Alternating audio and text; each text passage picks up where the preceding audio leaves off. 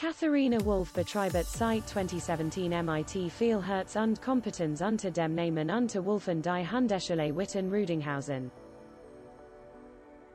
Selbige Stadt motivierten und Zustimenden Froken und Holten, die wirklich etwas anden wollen, behilflich zur Zeit. Im Zuge dessen Stadt das Wohl des Tiers stets im Vordergrund. In den vergangenen Jahren hat sich die Hundeschule Witten unter Wolfen einen richtigen Namen im südostlichen Ruhrgebiet gemacht. In der Hundeschule offeriert die, in Witten an Lebende, Traineren Einzeltraining, Gefurte Wanderungen, Social Walks für Leinen aggressive Hunde, Agility Touren und Workshops zu Themen wie Leinenführigkeit oder Anti-Giftköder Trainingen. Unterdessen Zahlen darüber hinaus Internettraining und Internetseminars um Angebot. Die Philosophie der 34-jährigen stoßt auf allerhand Befürwortung bei den Hundebesitzern. Unsere Verbeine sind heutzutage so gesichtet, dass sie uns Menschen zusagen. Trotzdem ist es wichtig nie zu vergessen, dass in jedwedem noch so kleinem geliebten Verbeine die Gene eines Wolfs stecken. Weiter schildert Katharina Wolf. Ein Hund ist für mich ein treuer Freund und Wegbegleiter und ich respektiere sen Denk und Lebensweise, die sich oftmals auffällig von meiner unterscheide. Dennoch ist es unumgänglich.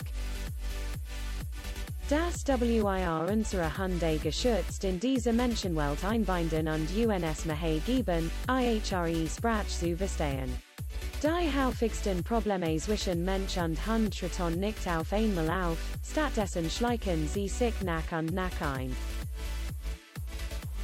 In diversen Fällen liegt es schlicht nur daran, dass der Hundhalter die Signal sends Hunds nicht fehlerfrei deutet oder selb missverständlich signalosende.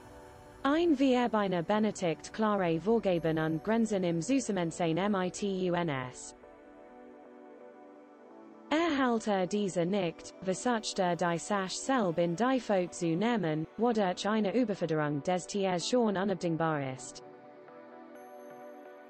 Die Frage in welchem Umfang die Pandemie einen Effekt auf Hundeschulen hab, beantwortete die Witteneren.